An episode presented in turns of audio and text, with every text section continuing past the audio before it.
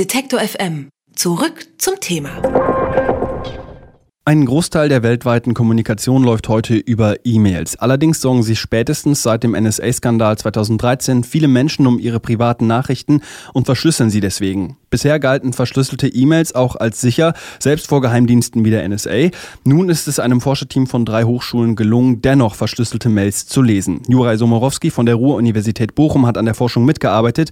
Mit ihm spreche ich über die Ergebnisse. Hallo, Herr Somorowski. Hallo, guten Tag. Als erstes, welche Verschlüsselungsverfahren haben Sie geknackt? Also wir haben äh, zwei Verschlüsselungsverfahren geknackt. Das ist einmal S-MIME und zweitens OpenPGP. Äh, S-MIME ist äh, eher in einem Enterprise-Umfeld, also in den Firmen eingesetzt und OpenPGP eher von, von Journalisten. Mhm.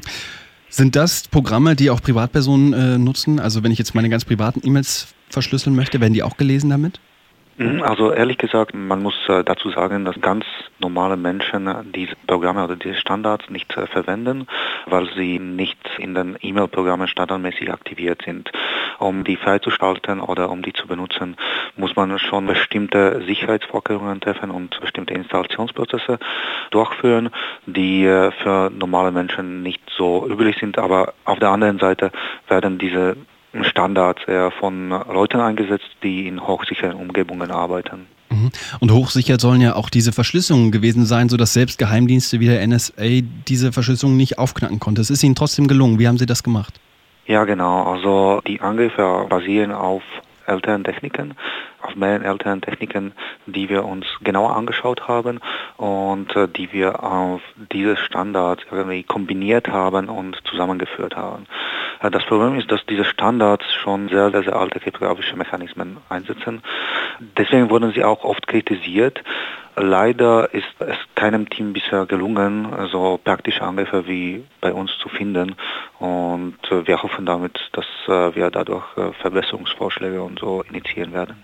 Sie haben gleich zwei verschiedene Wege gefunden, um die Verschlüsselung zu umgehen. Wie unterscheiden die sich?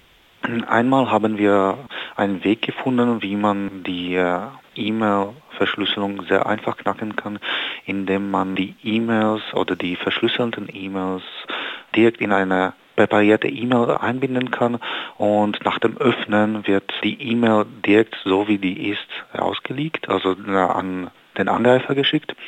Und in dem zweiten Szenario haben wir schon äh, komplizierte, komplexe Angriffe angewendet, wo wir uns die äh, kryptografischen Mechanismen angeschaut haben.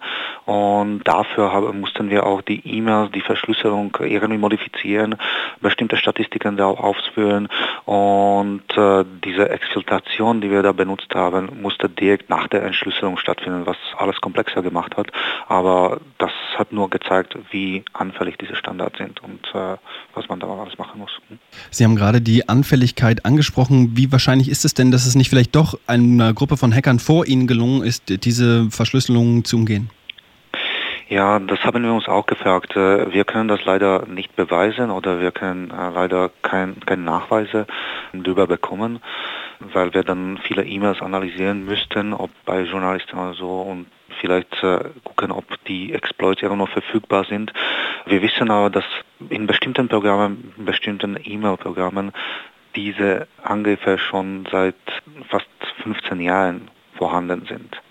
Also seitdem diese Verschlüsselungsmechanismen in Standard-E-Mail-Programme eingeführt haben, schon seit der Zeit war es eigentlich möglich, diese Angriffe auszuführen. Deswegen gehen wir auch davon aus, da es auch ein Teil der Angriffe, vor allem die erste Art der Angriffe, sehr, sehr einfach auszuführen ist, haben wir schon Vermutung, dass es bestimmte Gruppen geben könnte, die auch davon gewusst hätten. Und diese Vermutung, die steht jetzt im Raum, das heißt, alle müssen reagieren. Wie sollte man jetzt vorgehen, wenn man seine E-Mails verschlüsseln möchte? Ja, also was wir zuerst empfehlen ist, also bei der E-Mail-Verschlüsselung kann man nicht so viel machen. Was man machen muss, ist bei der Empfänger, also wenn man die E-Mails empfängt oder allgemein, wenn man diese Verschlüsselung verwendet, sollte man externe Ressourcen nachladen, so verbieten. Also das bedeutet, also alle unsere Angriffe basieren darauf, dass externe Ressourcen, zum Beispiel Bilder in E-Mails nachgeladen werden. Sie kennen das bestimmt, wenn man zum Beispiel eine E-Mail von Amazon, Zalando oder so bekommt, dann werden externe Bilder da in der E-Mail referenziert und basierend auf diesem externen Nachladen von Bildern, die auch automatisch in vielen E-Mail-Programmen stattfindet, basieren auch unsere Angriffe. Und wenn man die Angriffe sehr schnell verhindern will, sollte man das verbieten, dass die nachgeladen werden und dass keine Bilder nachgeladen werden. Ganz prinzipiell, gibt es denn überhaupt Wege, Sie haben es gerade schon gesagt, bei der Verschlüsselung kann man nicht so viel machen, aber gibt es überhaupt Wege, die E-Mail sicherer zu machen oder muss man sich damit abfinden, dass E-Mails wahrscheinlich nie sicher sein werden? Ja, also wir sind schon dabei und äh, kommunizieren mit äh, vielen Herstellern und haben Verbesserungsvorschläge eingereicht. Wir haben äh, unter Responsible Disclosure alles kommuniziert, alle Angriffe, so dass die Hersteller schon vor der Veröffentlichung teilweise gepatcht haben und konnten bestimmte Angriffe fixen.